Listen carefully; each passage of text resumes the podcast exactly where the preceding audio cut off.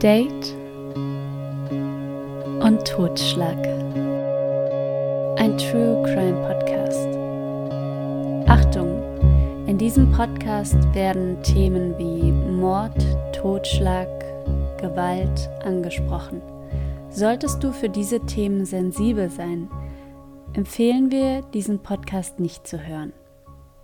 Und nun viel Spaß. Hallo Stefan. Hallo Miri. Ich habe ein Kind gestern bekommen. Ja, ich weiß. Und jetzt hast du durch Corona zwei Kinder bekommen. Ja, und meine Figur, äh, meine Figur ist trotzdem noch versaut. Ja, aber weißt du denn noch, wie es zum ersten Kind kam? Ja. Bist du dir ganz sicher? Ja. Weil ich habe da mal was vorbereitet. Ich war mir nämlich nicht so sicher, wie es zum ersten Kind kam und habe meinen Heiratsantrag an dich äh, herausgesucht. Sag sowas nicht, Alter. Gleich krieg ich vielleicht noch Durchfall. Ich habe Angst. Ich will nicht mehr. Oh Mann. Übrigens habe ich gestern ähm, einen Podcast aufgenommen. True Crime, mein erster True Crime Podcast. Habe ich noch nicht veröffentlicht, weil ich den doch eher mit einem anderen Menschen rausbringe. Also falls du Lust hast, mit mir einen True Crime Podcast rauszubringen, du musst nur Kommentare abgeben, dann ähm, let's do it. Es war, also ich will ja Tinder-Dates und Dating-Morde ähm, besprechen. Schau hat die den in die Wohnung gelassen und er hat sie umgebracht weil sie nicht mit ihm schlafen wollte. Scheiße war, ne? Ja, und jetzt lasse ich den zu mir. Oh, ey, ich muss wieder aufs Klo. Ich muss noch mal pinkeln, bevor der kommt. Und jetzt kriege ich auch noch so Aufregungsschweiß, Alter. ich hab dich vor einem Date darum gefragt. Jetzt kommt die Erinnerung wieder. Also eigentlich hatte ich dran gedacht, du schickst mir irgendwas mit Mia. Aber okay, mit dem Podcast, ja, stimmt, das wäre dann mein drittes Kind. Ähm, stimmt, ich weiß nicht, das war das Date, wo du ständig pinkeln musstest, weil du so aufgeregt gewesen bist. Genau, und der war am Ende eh total krank. Stimmt, ja, stimmt. Weißt du, wir schicken uns manchmal so wirre Sprachnachrichten und trotzdem verstehen wir uns, was, was wir damit meinen, weil du hast dann geschrieben, ja, ich will. Moment mal, das ist gut artikuliert. Ja, ich will ist eine, eine einseitige Vertragsannahme. Äh, so. Und damit herzlich willkommen zu Date und Totschlag. Hallo. Mein Name ist Miriam. Ich bin Stefan. Und in diesem Podcast geht es um Totschlag, aber auch um unser Datingleben. Und darum wird hier manchmal gelacht. Und wir wollen damit keinen äh, verletzen, angreifen oder auch die Tode herabwürdigen. Das ist für uns einfach nur ein Schutz, das Lachen. Stefan, da ich ja von deinem Datingleben weiß und sehr interessiert bin, wie es weitergeht, habe ich heute einen kurzen, aber brutalen Fall mitgebracht. Uh. Und dieser Fall spielt in Deutschland, ist vor kurzem passiert. Darum habe ich auch die Namen geändert und den Ort. Doch irgendwie erinnert mich der Fall an amerikanische Fälle, denn bei der Recherche konntest du auf Google Maps direkt auf das Haus sehen. Wenn du sagst, es hat dich an Amerika erinnert, spielt es aber nicht in Amerika. Nein, es spielt in Deutschland. Für manche ist es schwer, ein Date zu finden. Und so freute sich der 50-jährige Harald sehr, als er auf der Dating-Plattform Planet Romeo vom Nutzer Wandalala Land angeschrieben wurde. Ist das ein Inder? Nein. Aber Stefan, du hast ja in Folge 3 der Dating-Fibel mit jemandem zu tun gehabt, der Planet Romeo beschreibt. Kurz gefasst, was ist Planet Romeo? Planet Romeo ist eine Seite, wo sich homosexuelle Männer und Frauen daten können. Danke. Harald suchte nach einem Partner. was aufgrund seiner Gehbehinderung und der stark ausgeprägten Sehschwäche nicht so einfach war. Im Dorf wusste man von der Homosexualität des Frührentners. Im Dorf hilft man sich. Und so kommt Hassan zu Harald. Hassan ist 21 Jahre alt und engagierte sich in der Nachbarschaftshilfe. Ein Vorzeigeflüchtling, wie er später in der Presse betitelt wird. Im Laufe der Zeit erfährt Hassan, dass Harald rund 8000 Euro in Bar in seiner Wohnung aufbewahrte. Und da ist Kara, dem Hassan davon erzählt. Kara ist 29, flüchtete aus Syrien nach Deutschland und wurde hier nie auffällig. Hassan und Kara schmieden einen Plan, der immer mehr Realität annimmt. Weil sie um die Homosexualität von Harald wussten, meldet sich Kara auf der schwulen Plattform Planet Romeo unter dem Namen Wandalalaland an, um so mit ihm in Kontakt zu treten. Die beiden schreiben. Am 14. März um 16.30 Uhr kommt es schnell zu einer Anfrage um ein Treffen. Am 14. März um 21.01 Uhr treffen sich Kara und Harald in der Wohnung von Harald, die sich ausgerechnet über dem stadtbekannten Escape Room Countdown befindet. Also so ein random Fact, Stefan. Wenn jemand mal googeln möchte. Wir wissen nicht genau, was weiter passiert. Was wir wissen ist, Harald wird von Kara in seinem Schlafzimmer gefesselt und geknebelt. Dabei rutschte die Zahnprothese des beeinträchtigen 50-Jährigen in dessen Rachen, sodass dieser qualvoll erstickte. Hm. Kara klaute daraufhin den Schmuck und das Bargeld des Rentners. Die Polizei kommt schnell auf die Spuren des Täters, denn auch die virtuellen Spuren sprechen eine deutliche Sprache. Der noch am Tattag gelöschte Account Vandalala Land führte zur IP-Adresse von Hassan.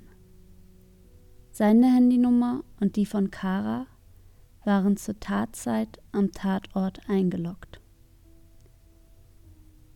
Kara ging zwei Tage nach dem Mord shoppen. Parfüm für 180 Euro und bei der Festnahme hatte er sogar noch 600 Euro aus der Tatbeute bei sich. Eine Zeugin, mit deren Handy Kara am Tatabend um 20.18 Uhr das Opfer noch anrief, um das Sexdate zu bestätigen, erkannte ihn auch am Montag im Gerichtssaal wieder. Ihm drohte lebenslange Haft. Und sein kleiner Bruder ist wegen Begünstigung und Hehlerei mit angeklagt. Er versteckte Teile der Tatbeute und jetzt rate mal wo. Unterm Kopfkissen. Nein. In der Socke. Geh mal eher in die Küche. Im Mülleimer? Unter der Herdplatte eines Sandwichmakers.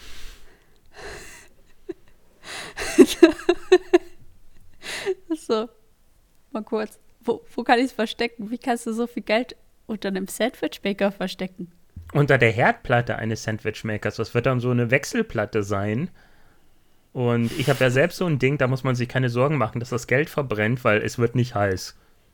Ich spreche Aber aus eigener viel, Erfahrung. Wie viel Hohlraum ist denn da? Also wie viel Geld hast du da immer gebunkert? Ja, ich, ich, ich habe ja, ich habe ja die, die, die, die, die richtig großen farblichen Scheine. Ähm, ja, also ich habe da bestimmt eine halbe Million. Nein, okay. Miri, da ist nicht viel Spiel. Da ist, das sind solche Wechselplatten, die werden an den Seiten festgeklippt da ist ja noch die ähm, Heizspirale, auf die diese Platten festgeklippt werden, beziehungsweise die in der Mitte der, der äh, Platten sind. Da ist schon ein bisschen Hohlraum da, so ein Zentimeter vielleicht. Okay. Kommt auch immer auf das Modell drauf an, natürlich. Wir gehen in den Gerichtssaal und zum Prozess. Von Anfang an schob Kara alles auf seinen Freund Hassan. Dieser chattete für Harald auch mit potenziellen Sexpartnern. Und erst so soll Hassan die Idee für den Raub mit dem Fake-Account entwickelt haben. Im Polizeiverhör gestand Hassan alles und belastete Kara schwer. Doch im August erhängte sich Hassan in seiner Gefängniszelle. Am 3. Dezember 2021 fand dann der Prozess statt. Für das Landesgericht stellte sich heraus, dass Hassan der Mörder des Frührentners Harald sein muss. Obwohl Kara stets behauptete, nichts mit dem Mord zu tun zu haben, fanden die Ermittler seine DNA-Spuren am Tatort. Er meinte dazu, die DNA auf den Fesseln und an einem Schrank, aus dem 3500 Euro gestohlen wurden, kamen so zustande. Hassan hat meine Baumwollhandschuhe und das Küchentuch zum Knebeln mitgenommen und kam dann mit einem Koffer wieder runter. Er sagte, der Mann ist gestorben. Theatralisch versuchte er den Richter von seiner Unschuld zu überzeugen. Doch der Richter meinte, meine Damen und Herren, im Leben gibt es viele Sachen, die sind unglaublich. Daher ist nichts unmöglich. Doch erzählen Sie keine Geschichten. Hören Sie auf mit der Show. Durch das brutale Knebeln haben sie den Tod des Behinderten billigend in Kauf genommen. Sie verübten die Tat aus Habgier, heimtückisch und zur Ermöglichung der Begehung einer Straftat. Da Hassan ja tot ist, wurde Kara wegen Mordes zu lebenslanger Haft verurteilt und auch sein jüngerer Bruder wurde wegen Begünstigung verurteilt und erhielt acht Monate auf Bewährung, denn er hatte ja Teile der Beute im Sandwichmaker versteckt. Hm, ich finde das so wahnsinnig schlimm. Man liest ja auch immer wieder, dass öfters mal bei Tankstellen oder Kiosküberfällen Leute ermordet werden für nichts und wieder nichts. Für 50 Euro, was in der Kasse ist, da, da wird jemand erschossen und der andere wird gefasst und das Leben ist zerstört. Und hier sehe ich das ähnlich. Zwei Leute sind tot, zwei Leute sind im Gefängnis und ob die jemals wieder in ihrem Leben glücklich werden, beziehungsweise auf die sozialen Beine kommen, wer weiß. Mich hat auch gewundert, dass die sich so schnell nach dem Schreiben getroffen haben. Klar, Harald hat ja nicht äh, geschrieben, das war ja der Hassan, der für ihn geschrieben hat und der wollte ja gezielt sich schnell treffen. Aber wir haben ja für deinen Podcast Stefans kleine Dating-Fibel, die Folge, die nächsten Montag kommt, mit Christian gesprochen und er betreibt ja sein Dating via Planet Romeo und hat uns gesagt, dass das da wirklich so schnell läuft. Ja, ähm, Planet Romeo definitiv, wobei ich glaube, du hast mir das auch erzählt und ich habe auch von anderen Leuten gehört, dass es bei Tinder auch eine sehr schnelle Treffzeit ist. Also die, die Verweildauer auf Tinder bei Matches ist ja auch wohl nur zwei Tage maximal und dann entscheidet man in der Regel, schreibt man weiter, beziehungsweise trifft man sich schon oder löst man das Match auf. Aber man, also es ist, ja? man trifft sich ja nicht sofort beim ersten Date zu Hause. Also auch wenn man ein Sexdate haben wollen würde, da würde man sich doch zuerst zu Hause ähm, nee, nicht zu Hause treffen, sondern in einem Café oder mal spazieren gehen, um zu schauen, stimmt die Chemie, weil egal wie gut der auf dem Bild aussieht, am Ende kann er 10 Kilo schwerer sein oder ganz anders riechen oder dir gefällt irgendwas anderes nicht. Ich meine, selbst wenn es um Sex geht, kann keiner doch sagen, dass er da wirklich alles ausschalten kann. Mm, Ich persönlich stimme dir definitiv zu.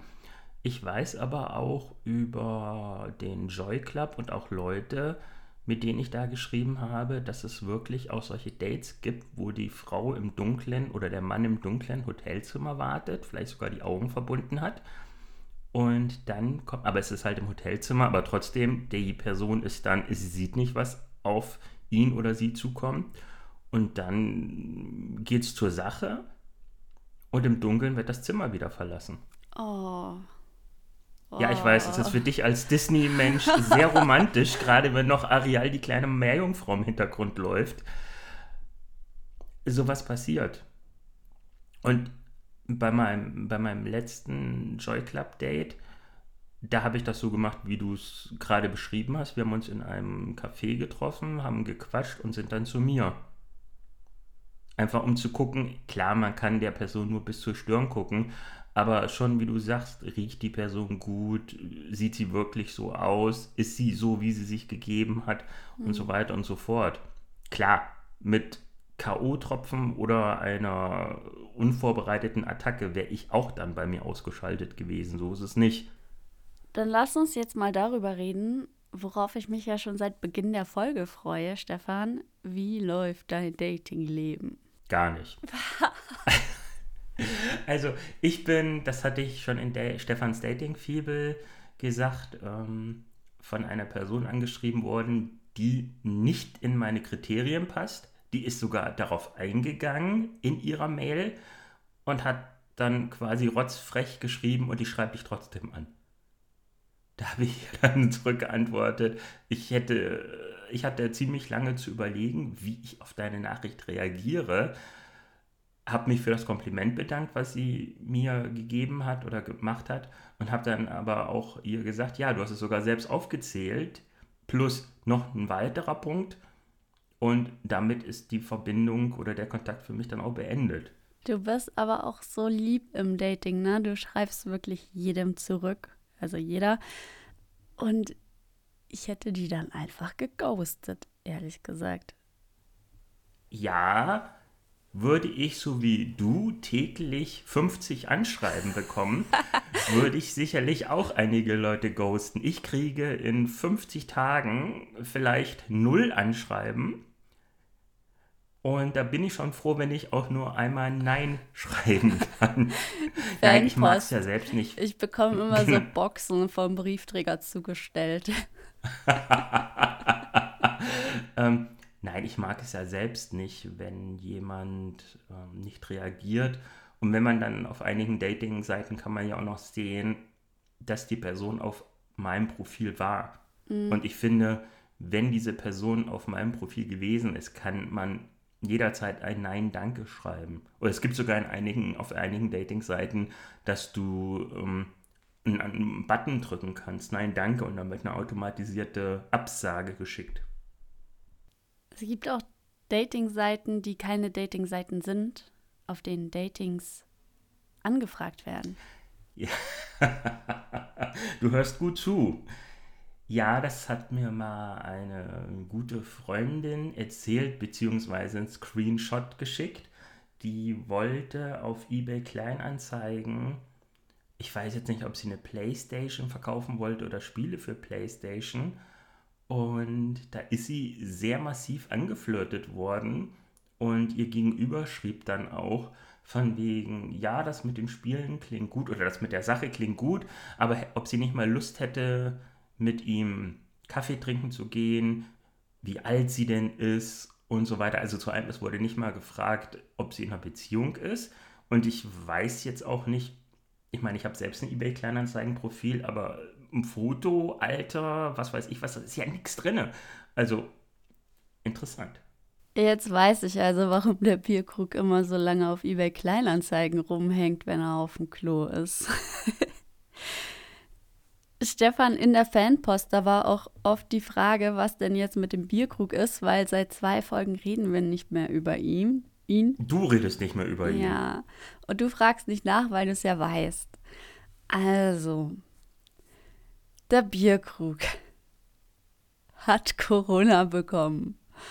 Und jetzt haben wir uns schon seit 30. Dezember nicht mehr gesehen. Oh mein Gott, Miri, wie übersteht ihr das bloß? Wir schicken uns Bilder von unseren Corona-Tests. Ich krieg so Bilder von einem langen Streifen, wo auf dem C steht. Aha! Einige Leute schicken andere lange Streifen ohne C. ja, und was aber sehr komisch ist, also seit er in Quarantäne ist, schickt er mir Nachrichten, und das hat er vorher noch nie gemacht, mit Kuss-Smileys. Also habe ich jetzt ein bisschen Angst, dass er vielleicht doch kein Corona hat, sondern da ist jemand in sein Haus eingebrochen und hat ihn überwältigt, lebt jetzt von seinem Geld und um den Anschein zu bewahren, dass er noch lebt, schickt die Frau Nachrichten und schickt jetzt Kuss-Smileys oder der Mann. Also ja, ich denke so, äh, ein Mann würde ihn wohl eher überwältigen, weil er ja schon ziemlich stark ist. Also, und er kann ja auch Kampfsport. Also es muss schon ein Mann gewesen sein, der ihn, der jetzt in seiner Wohnung lebt und vorgibt, Corona zu haben und mir Kuss-Smileys schickt. Ich habe mit, ich habe kein Kuss-Smiley zurückgeschickt. Ich finde das ein bisschen strange. Ich muss dem Ganzen jetzt erstmal auf die Schliche kommen, was da dahinter steht. Da kann ich vielleicht helfen. Ähm, Corona greift auch das Gehirn an.